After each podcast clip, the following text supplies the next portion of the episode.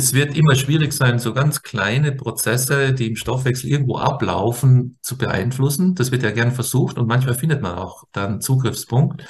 Aber ich denke, das Große der Ordnung kann ja auch ins Auge gefasst werden. Und natürlich entstehen Mitochondrienstörungen sehr häufig durch einen ungünstigen Lebensstil, eben durch verschiedene Faktoren, wie Sie es ja auch schildern, ähm, und können dann durch eine Umkehr, durch eine, ein besseres Maß finden oder äh, mehr Ordnung finden, dann auch wieder günstig beeinflusst werden ne? oder aufgeweckt werden. Schnell, einfach, gesund. Dein Gesundheitskompass. Wir zeigen dir, wie du schnell und einfach mehr Gesundheit in dein Leben bringst und endlich das Leben führst, das du verdienst.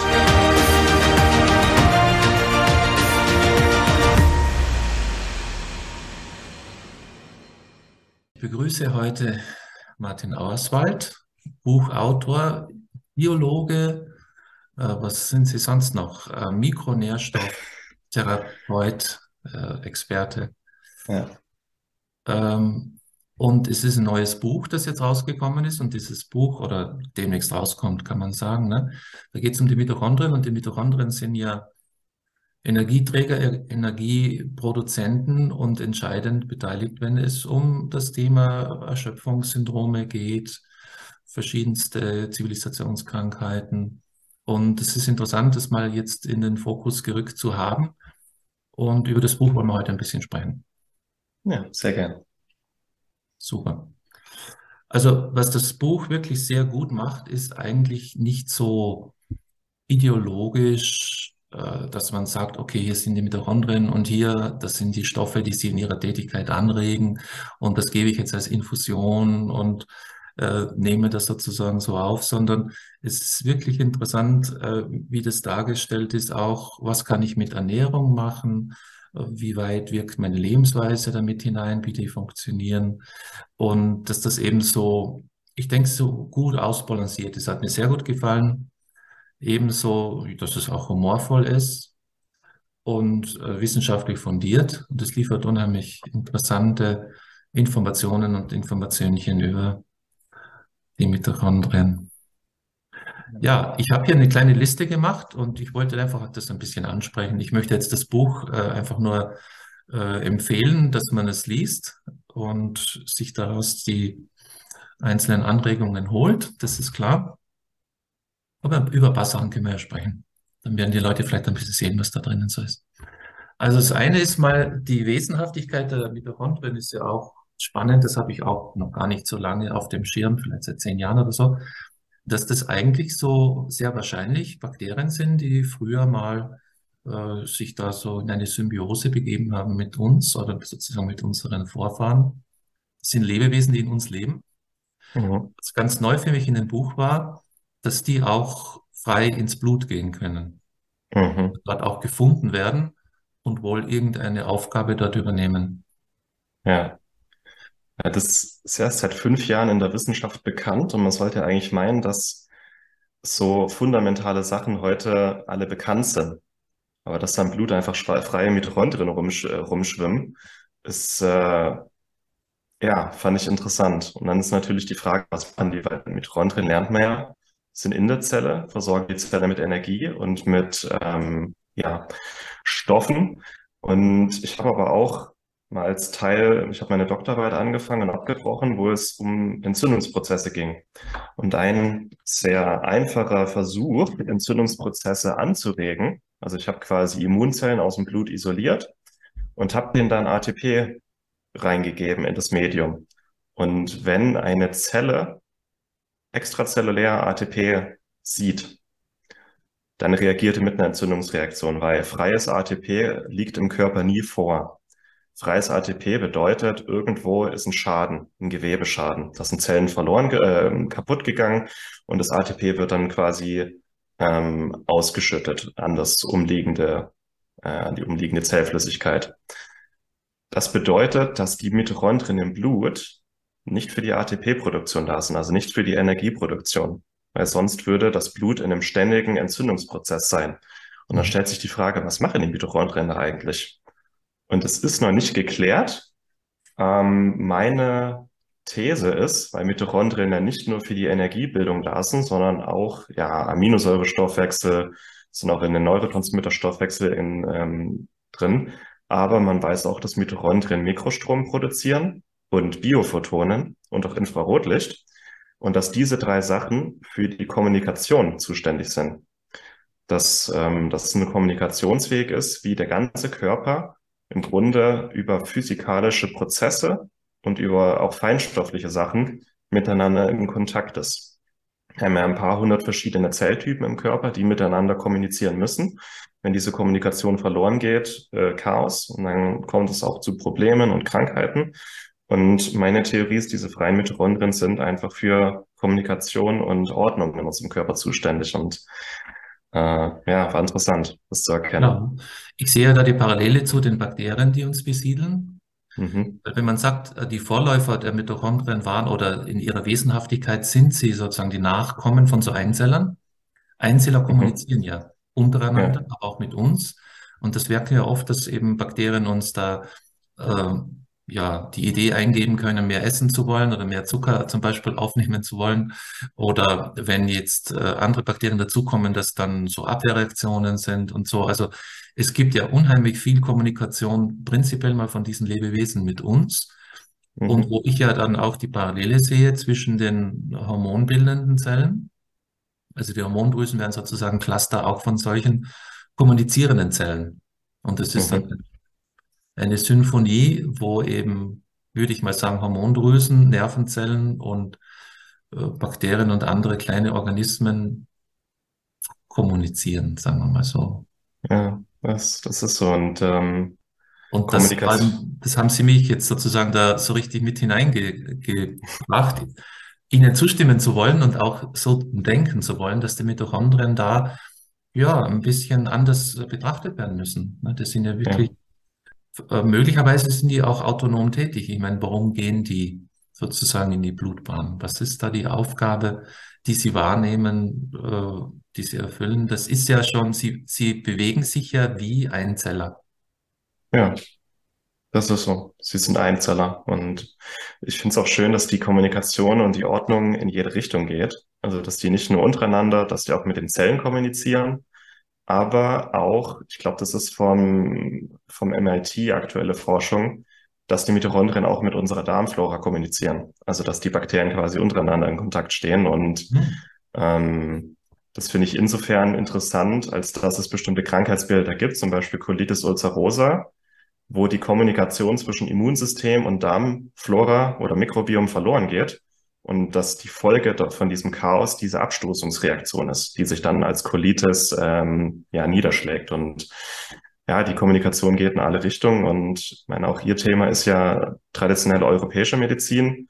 Da ist ja die Ordnungstherapie auch ein Teil davon. Und Ordnungstherapie hat ja verschiedene ähm, ja, verschiedene Methoden oder Unterbereiche, aber die Mitochondrien, da irgendwie kommt da sehr vieles zusammen, was uns gesund oder krank macht. Das finde ich interessant. Ich glaube auch, dass die, die Ordnungstherapie oder zumindest das richtige Maß zu finden, therapeutisch, aber auch zur Überwindung von Krankheiten, also vielleicht durch Lebensstil und so, fließt hier sehr stark ein in das Thema der Mitochondrientherapie. Das ist auch ganz bedeutsam in der Hormontherapie, wo ich vielleicht Hormone auch konkret verabreiche oder Hormondrüsen ein bisschen in der Aktivität anrege. Das ist alles ein total zusammenhängendes Feld, wo mir ja auch Patientinnen zum Beispiel, die sagen, ich habe eine Colitis ulcerosa, ich habe eine Hashimoto, was kann ich tun? Da ergeben sich genau die gleichen Fragen, die Sie auch in dem Buch bearbeiten. Und das mhm. Buch ist ja eine ganz solide Grundlage, hier zum Beispiel über Ernährung und Lebensstil äh, sich da so eine Art Basis zu schaffen, um auch dieses Maß zu finden. Und ich glaube, mhm.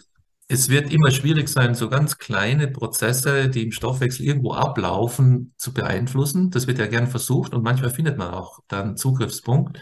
Aber ich denke, das Große der Ordnung kann ja auch ins Auge gefasst werden. Und natürlich entstehen Mitochondrienstörungen sehr häufig durch einen ungünstigen Lebensstil, eben durch verschiedene Faktoren, wie Sie es ja auch schildern.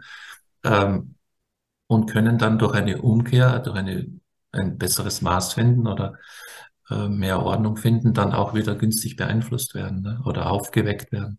Das ist eine der wertvollen Punkte, die ich mir auch notiert habe zu Ihrem Buch, dass es eben, wie gesagt, nicht so ideologisch einseitig ist, wie es oft ist, dass die Leute sagen, okay, wir haben jetzt hier zehn Stoffe und die können wir als Infusion geben und wir bilden jetzt alle möglichen Leute aus, die dann diese Infusionen verabreichen.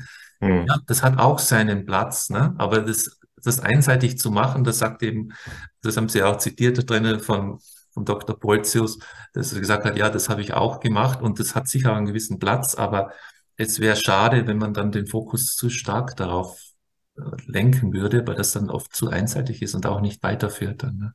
Ja, genau, das ist der Punkt. Und ich bin auch der Meinung, es gibt verschiedene Wege nach Rom, gerade was Gesundheit angeht. Es gibt verschiedene Arten, mich gesund zu ernähren und halbwegs gesund zu leben. Es gibt halt bestimmte Prinzipien, die man beachten sollte. Und diese Prinzipien sind für jeden Menschen wichtig. Ne? Die Luft, die ich atme, das Wasser, das ich trinke, der Stress, der Schlaf, dass mein Körper gut mit Nährstoffen versorgt ist und ob ich dann zur Mitochondrienvermehrung äh, Vermehrung oder auch zur Entzündungslinderung, ob ich dann auf Kurkuma zurückgreife, Olivenblattextrakt, Reishi, ähm, die Signalwege, die dann angeschmissen werden in der Zelle, sind meistens dieselben. Mhm. Oder ob ich mich dann vegan ernähre, größtenteils vegan, pflanzlich und halt schaue, wie kann ich bestimmte Stoffe, die mir vielleicht fehlen, supplementieren oder ob ich mich ähm, omnivor ernähre. Also ähm, eben auf Prinzipien. Und ich habe, wir haben auch versucht, in dem Buch diese Prinzipien einfach zu vermitteln, weil gesunde Mitochondrien und Energie, das sind, es geht sehr viel einfach, was ist die Natur des Menschen, der natürliche Lebensstil des Menschen, was braucht unser Körper, was sind die Bedürfnisse unseres Körpers, ähm, ganzheitlich Körper, Geist, Seele, aber auch physikalische Sachen wie Hitze, Kälte, Fastenzyklen, ähm, also diese Prinzipien zu vermitteln. Und Ideologie nimmt ja im Grunde einzelne Prinzipien und reißt sie aus dem Kontext und da, also da kommen wir nicht weiter. Aber diese Prinzipien zu vermitteln, ist mir dann einfach wichtig, damit es auch jeder Mensch, jeder Mensch hat ja einen eigenen, einen anderen Alltag, äh, anderes Budget, andere vielleicht auch Präferenzen, Lebensmittel, die man mag oder auch nicht. Also kann dann jeder Mensch sich diese Prinzipien nehmen und sie für sich individuell anpassen. Und dann funktioniert es, denke ich, auch für jeden. Ja. Mir gefällt das äh, in Ihrem Buch generell diese Offenheit, dass Sie eben dann sagen, okay, Fleisch aus Massentierhaltung hat viele negative Aspekte, aber gutes Fleisch kann Mitochondrien Medizin sein. Ja.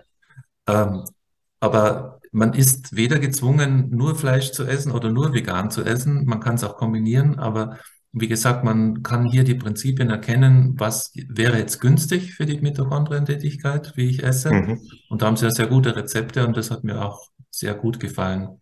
Auch so ein ja. bisschen eine Anregung zu kochen, auch selber zu kochen, was ich auch gerne in meinen Kursen mache, dass ich sage, einer der wichtigen Schritte ist eben nicht die schon fertige Nahrung mit allen möglichen Zusatzstoffen und Zubereitungsweisen äh, zu konsumieren, sondern wieder vom Grund auf zu kochen. Das ist wichtiger, als wenn man sagt, was soll ich essen? Ne? Dass man sagt, ich mhm. hole möglichst äh, ursprüngliche, unverfälschte Nahrungsmittel und bereite sie selber zu. Das macht schon einen Riesenschritt, ja. was man macht. Ja. Dann ist lustig, dass sie den Gorilla hineingenommen haben, dass der praktisch im Zoo, wenn er normal gefüttert wird, nichts gut gedeihen kann, weil er in der Natur ja Blätter, Früchte, Wurzeln, so kleine Tiere ist. Mhm. Da dachte ich, ja, wir sind ja auch sehr nahe dem Gorilla. Ne? Also der Gorilla ist ja kein Lebewesen, das uns überhaupt nicht ähnlich ist, äh, sondern warum essen wir nicht mehr Blätter, Früchte, Wurzeln und kleine Tiere? Ne? Ja. Äh, wahrscheinlich würden wir davon auch gesünder werden.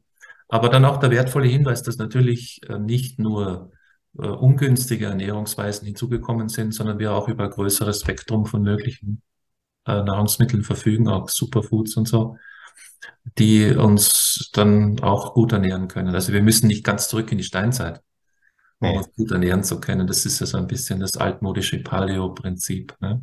Ja, es geht nur darum, die natürlichen Reize, die unser Körper braucht, in den Alltag zurückzubringen. Und wie das aussehen kann, gibt es verschiedene Möglichkeiten, aber mehr Natur in den Alltag zu bringen und schauen, wie passt das in unser Leben im 21. Jahrhundert ähm, ja, vielleicht auch seinen Alltag mal ein bisschen zu überdenken. Es geht bei so einfachen Sachen los wie benutze ich WLAN oder vielleicht ein LAN-Kabel. Ne? Also bin ich den ganzen Tag im Strahlungsfeld, schaue ich, dass ich am Wochenende mal in den Wald komme, mich ein bisschen in der Natur bewege, frische Luft, ähm, ätherischen Öle einatme.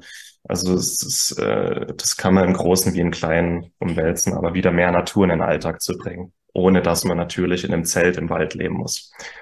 Ja, ja aber das gibt's ja auch diese Beobachtung, da gibt's ja da diese Waldtherapie, die in Japan mhm. da so ein bisschen hochkam, dass man gesagt hat, das scheint ja wirklich die Nebennieren zu unterstützen, wenn ich im Wald gehe. Also diese ganzen kleinen ähm, Unterboden, Busch, äh, Pflänzchen, ja, geben Stoffe ab, die günstig fürs Hormonsystem sind. Also zumindest äh, man kann dann Cortisol einsparen und fühlt sich auch erholter, energiereicher. Ja. Das, ist, das sind ja interessante Beobachtungen auch. Ne? Und das ist ja auch ein ganz wichtiger Teil. Das haben Sie ja praktisch, Sie haben ja sozusagen Kneipp da in das 21. Jahrhundert gebracht, dass man auch bei Ihnen detailliert lesen kann, äh, was für Bedeutung hat Wärme, was für Bedeutung hat Kälte, wie kann ich das einsetzen, genauso das Fasten. Also das ist eine der Dinge, die mir so gefallen haben, dass Sie praktisch die traditionelle europäische Medizin jetzt zeitgenössisch darstellen. Das ist im Grunde genommen das, was ich im Buch jetzt gesehen habe. Ne? Dass man ja. sagt, wir haben unsere Wissenschaft, wir haben unsere Erkenntnisse, die können uns viele Informationen geben. Wir holen uns eben auch Dinge, die es eben früher mehr gab, wie es eben dann zum Beispiel in der ganzen Kneippmedizin oder von, vom äh, Vater Kneipp selbst so entwickelt wurde. Das war seine Vision des 19. Jahrhunderts. Ne? Und ja, äh, das kann man auch ein bisschen moderner machen. Deswegen, das, mir hat so gut gefallen, dass der Wim Hof drinnen ist, weil ich den ja auch in den Kursen immer habe, dann diese ja. stimulierende Atmung, wo man eben mehr äh, Cortison gezielt ausscheiden lernt oder sozusagen die Nebenniere hochzufahren scheint, äh, also kann mit Atmung. Ähm, auch interessant, äh, wie man mit Wärme oder sagen wir mit Infrarot besser Strahlung, ne, also sozusagen mit Sonnenlicht, auch ein bisschen über das Vitamin D-Bilden hinausgehendes äh, tun kann, wie die Mitochondrien auch darauf reagieren. Das war auch sehr schön. Hm. Ähm, ich wollte nur äh, natürlich auch sagen, wenn ich jetzt mit Kranken zu tun habe, also nehmen wir mal an, jetzt kommt jemand zu mir und sagt, ich habe eine Hashimoto, ich sehe, das ist akut, dann habe ich auch gesehen, erkennt man zusätzliche Fragen, die dann auftauchen. Ne? Also die Fragen, die ich dann meistens betone, dass ich so sage, ja, ist noch eine Schilddrüse vorhanden? Wie viel Hormone kann sie bilden? Und das mhm. ist klar, das ist eine eindeutige Grenze, die das Buch sich stellen, auch stellen muss, dass man sagt, äh, ich darf jetzt keine schwerwiegende Störung von Organfunktionen haben. Vielen Dank, dass du dabei warst. Hole dir unter www.schnelleinfachgesund.de slash newsletter noch mehr Gesundheitstipps zu dir nach Hause. Dir hat die Folge gefallen? Dann lass uns gerne eine 5-Sterne-Bewertung da, damit mehr Hörer auf uns aufmerksam werden und von dem Wissen profitieren.